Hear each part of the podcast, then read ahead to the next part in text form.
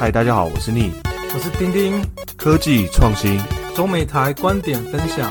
尼古丁工作坊。Hello，大家欢迎大家回来 Knitting Workshop 尼古丁工作坊，我是主持人丁丁。我是主持人 Neo，欢迎大家回来。好，那首先呢，我们先公布一下我们抽奖的结果啦。到上个礼拜的周日半夜十二点的时候，我们说过我们会抽出一个 Android 小人，还有两本书哈。目前得奖的人，两本书的得奖人是 Apple Pocket 上面帮我们回复留言的 Kiri，还有在 IG 上面帮我们 share 的 Abigail Lan，然后 Android 小人帮我们在 IG IG 上面分享的是虚拟获得，所以请这三位听众就尽快跟我们联络啦。看你是要寄 email 给我们，或者是在 IG 上面跟我们联络都可以。那我们会尽快把奖项寄出去给你们，这样子哎，那个 Carry 是不是 Carry Irving 的球迷啊？有可能。没有，Carry Irving 对我很敏感。好啊，只是问一下，开玩笑而已。好啊，那就麻烦三位得奖的伙伴跟我们分享你的地址、电话、收件人，然后我们收到以后就会把东西寄给你了。对，没错。OK，那丁丁，你知道台中最近开了一个网红餐厅，可以营业到半夜两点。你你有听过这个餐厅吗？台中现在怎么可能还开点网红餐厅？现在都 现在都是禁止群聚了。对啦，我说在之前 就是突然好像还蛮红的，我看到蛮多人有去实际，然后我在分享的。对啊，我没有，我不知道哎。哦，它是一个叫做刁民酸菜鱼的，刁民，对，它就叫刁民酸菜鱼。你有吃过酸菜鱼吗？我没有吃过酸菜鱼，也应该说在美国吃过，但是那我觉得不好吃，因为美国不是正宗的啊、我知道这个东西，啊但是就是对，对对，它就有点像是酸菜，然后就要加鱼片，然后还有加一些干辣椒，所以它吃起来就是酸酸辣辣的口感。那个汤其实也可以拿来配饭，就是还蛮好吃的。那我就看到最近很多人在分享这个刁民酸菜鱼，我我不知道会怎么样，但是我觉得它的形式风格，就是刁民。你怎么说人家餐厅刁民呢？不是这也、样讲。是他自己讲说是刁民的、那中国有一家叫做泰二酸菜鱼的，跟它的风格也很像，但是它在二零一五年就开了，所以我觉得这个商业模式还蛮有趣的，可能也是在做一个 geography attribute，就是地缘套利。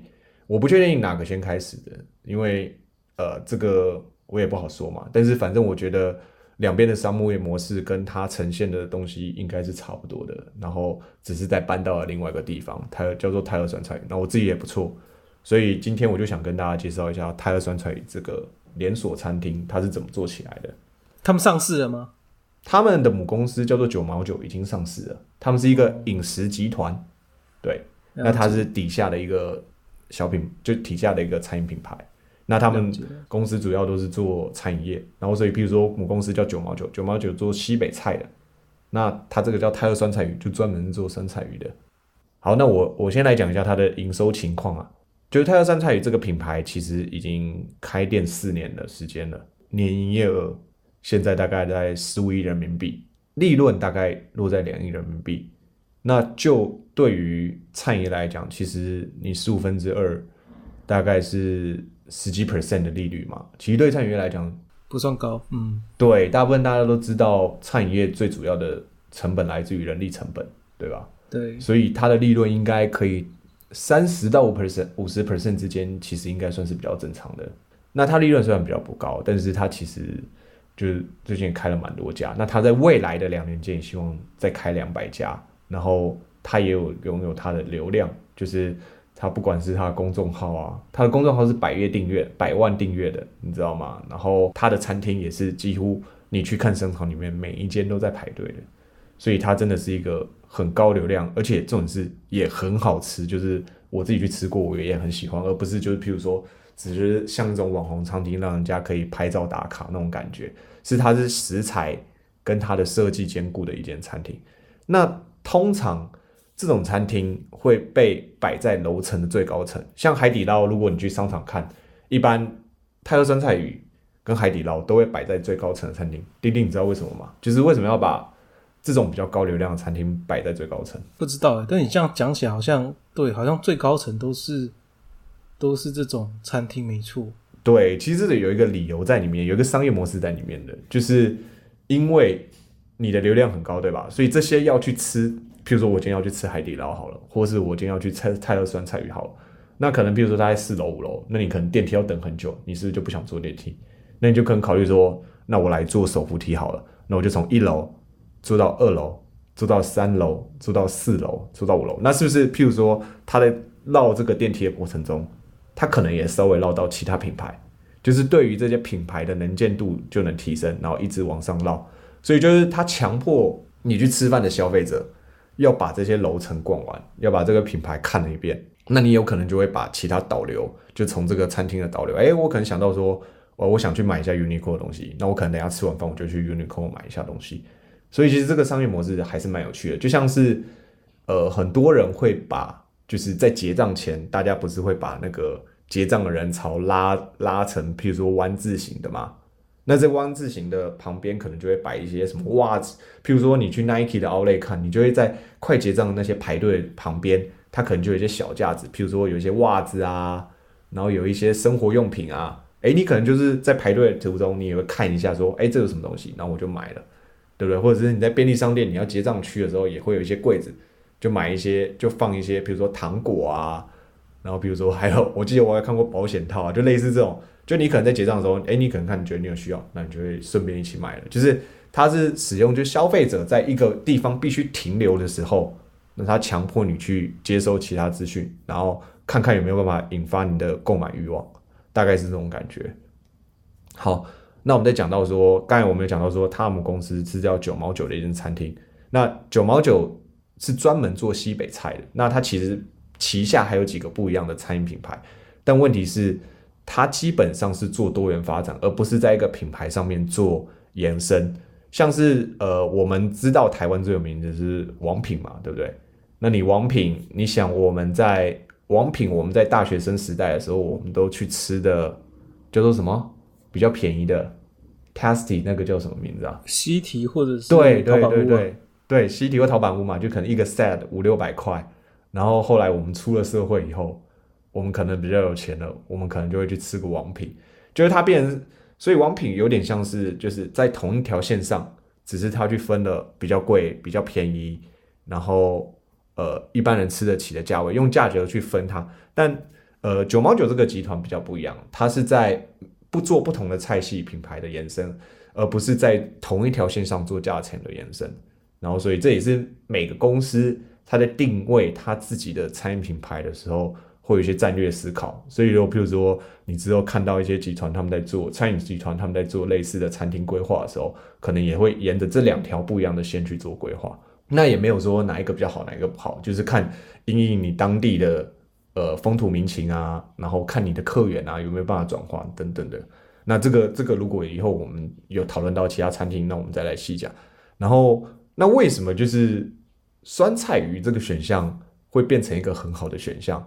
那为什么他会选择酸菜鱼？其实我觉得选择酸菜鱼是一个对的赛道。那酸菜鱼这个东西其实来自于重庆，它就是有点酸酸辣辣的，就是你可以想象鱼片啊加酸菜加干辣椒，然后一起煮以后汤的那种口感，然后可以拌在饭上啊，然后很好下饭，然后再加一些凉菜啊，就可以很很完美的一餐。那如果你去看一些数据报道，就是二零一六年的时候有个统计，就最受欢迎的中国十大名菜，酸菜鱼是在其中的一名。然后二零一七年有个东西叫做《青史客餐饮潮流报告》，那它主要就是分析说北上广深中，呃，这些年轻人喜欢的菜色是什么。然后酸菜鱼跟毛血旺并列最受欢迎的菜色。丁丁，你你知道什么是毛血旺吗？我知道，可是我觉得毛血旺比较像是那种大杂烩。哎，对，哎，你有吃过？你在哪边吃的？在成都啊。哦，但很辣吗？你觉得？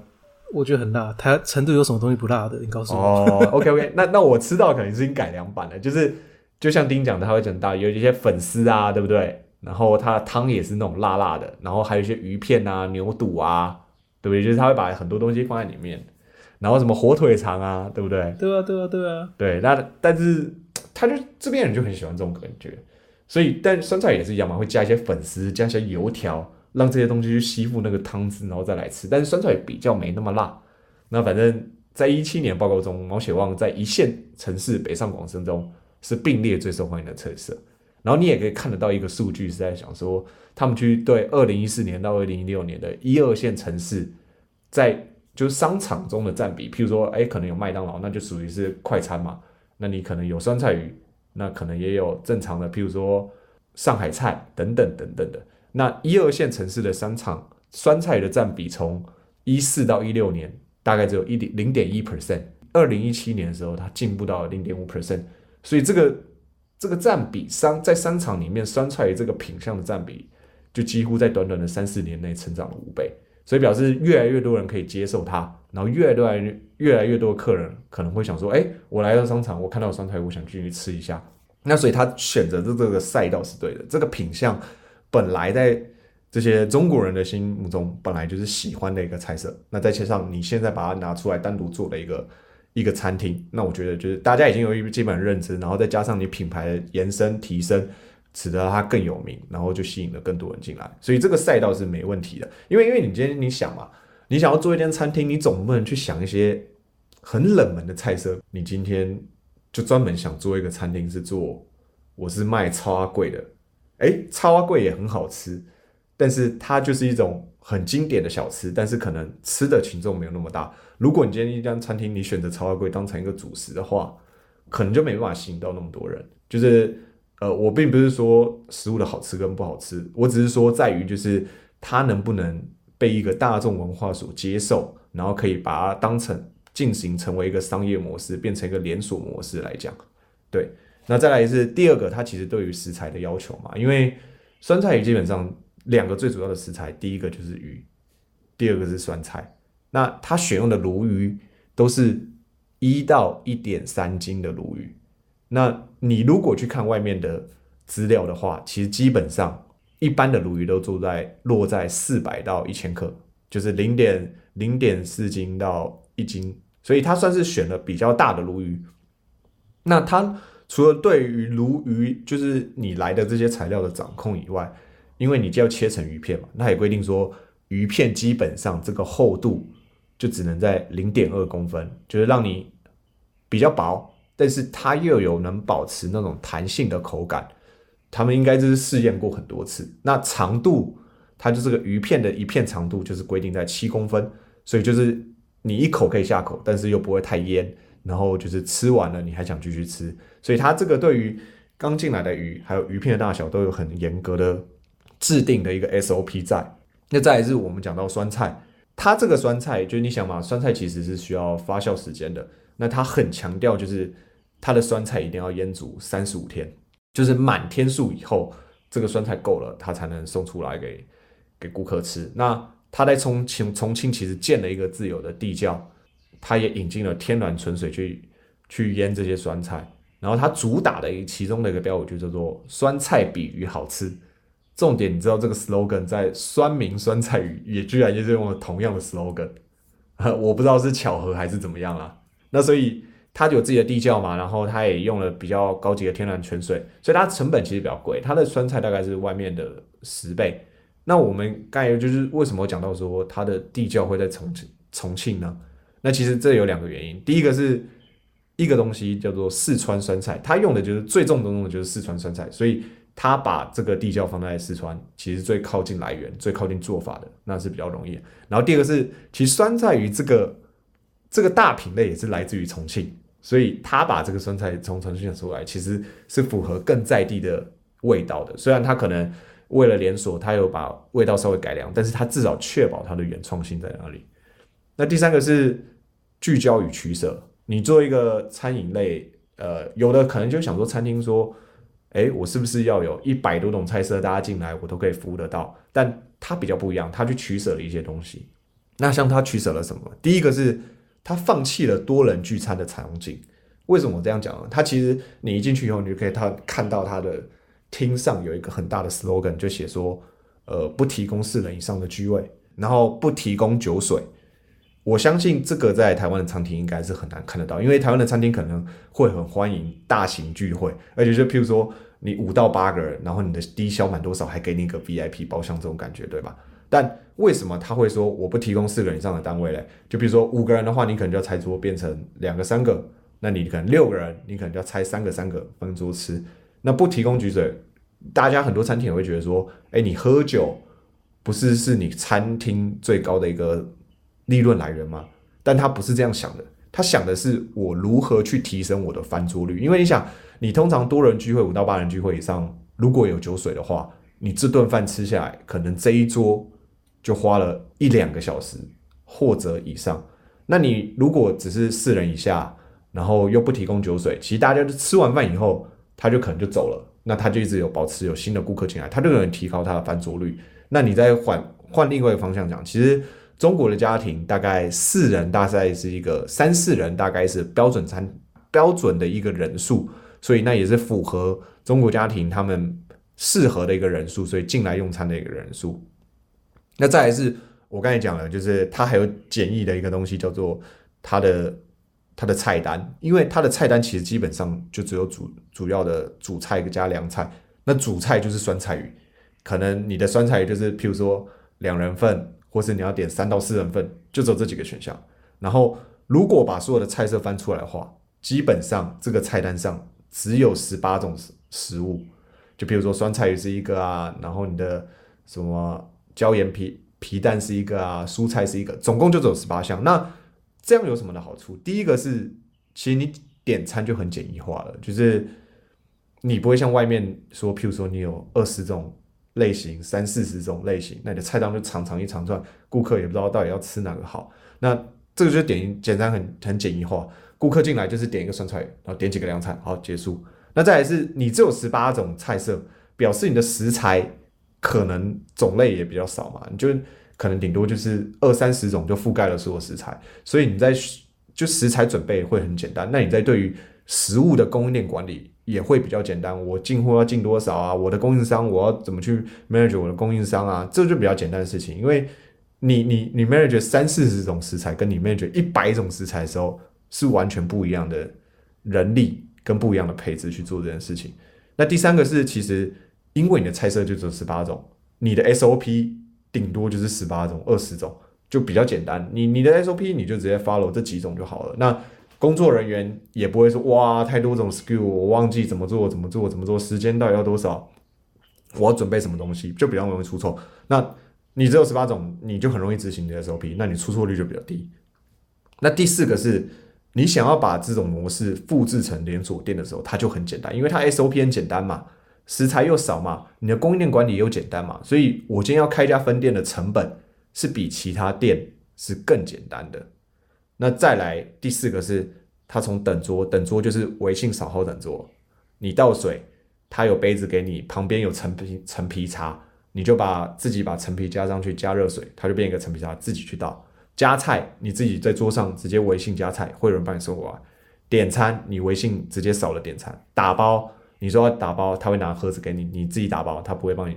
那基本上这都是顾客自己来的，所以你可以减少很多的人力成本，然后你也可以不用把你的人力拿去做很多 service 的事情，而是顾客自己去做他自己的事情。那顾客就 enjoy 用餐，然后把他这些事情做好。那其实你的就是负责上菜，负责准备菜品，就是彼此的分工会比较明确，然后人力的成本也不会那么高。那我觉得这个是蛮重要的，它反而是把很多繁节的细。的项目给减掉了，用减法的模式，等到一个把一个餐厅带成一个最简单的版本，然后但是又可以符合观众的口味的一半个版本，然后再是它的产品年轻化。如果你可以去搜寻一下刁民酸菜鱼的实际，或者你搜寻一下中国一个叫做泰勒酸菜鱼的实际的话，你可以看到它就是一个走一个白色简洁风，然后它的 logo 会有一些蛮有趣的标语，那它的装潢其实就非常的贴近年轻人，然后。它每个桌上都有 USB 的充电头，所以你其实不用自己带充行动电源啊，然后自己带线啊，你就直接直接在桌上自己充了。然后，而且它在二零一五年的时候，那时候已经算是你想嘛，六年以前其实就蛮早，它就导入了微信点餐付款，就是它很早就利用这种科技导在它的餐厅里面了。所以就是年轻人。对于这种消费模式也会觉得蛮新奇的，蛮蛮蛮方便的，就是哦，不用还要叫人家点菜，可能会点错等等的。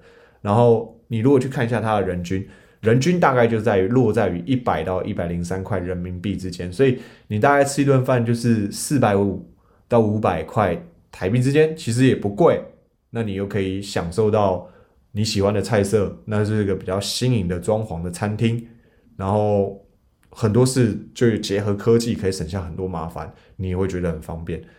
所以这就是为什么泰二酸菜鱼可以在中国最近的一二一二线城市中这么红的原因。其实听起来好像这种食材的商店，在疫情下面应该要尽快开店才对。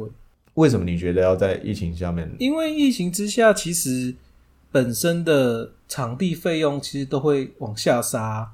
但你问题是你要想另外一个在于就是，其实他们这些店都还是要频繁走旅的，那表示你实际去商店里面用餐的人其实是变少了。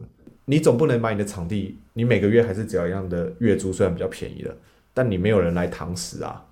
对，可是重点是因为他们有富爸爸，你应该对啊，因为你应该是趁这个现在赶快去开店，然后等到疫情结束之后，就大家回来之后就那个了。因为像我最近看美股有一家叫做 Kura Sushi，哦 k u r a 不是连锁寿司嘛？哦，对，台湾就是长寿司。好，这家公司呢，在疫情的时候呢，它的股价超惨。然后，因为它有富爸爸嘛，然后它在呃疫情之下，它在美国就狂展店，疯狂疯狂展店。然后现在疫情不是快过了吗？都还没有完全开放哦，它的股价已经涨了三倍了。我靠！所以我觉得像这种，像你刚才讲这种，因为它本来就想要展店两百店嘛，未来几年嘛，像这种东西应该是在疫情之下要快速的展店，趁低价的时候快速攻城略地。有道理，但我觉得这个可能可以让 finance 人去算一下，就是说，呃，我现在在疫情的情况下，我堂食的大概百分率多少？那我可以依依这一些转化成多少现金？那你去展店，其实你可以省下的疫情期间你展店，你跟店约签租以后，你你你节省的钱是多少？然后两个去做一个去做一个加减乘除，对，然后做一个标准，那可能就会你有一个战略是说我必须要展店，或是我必须要。维护我现在做线上的客或客户等等的，就可能会有一个方向出来，所以我觉得你讲的也是一个大方略战略，还蛮好的一个考量。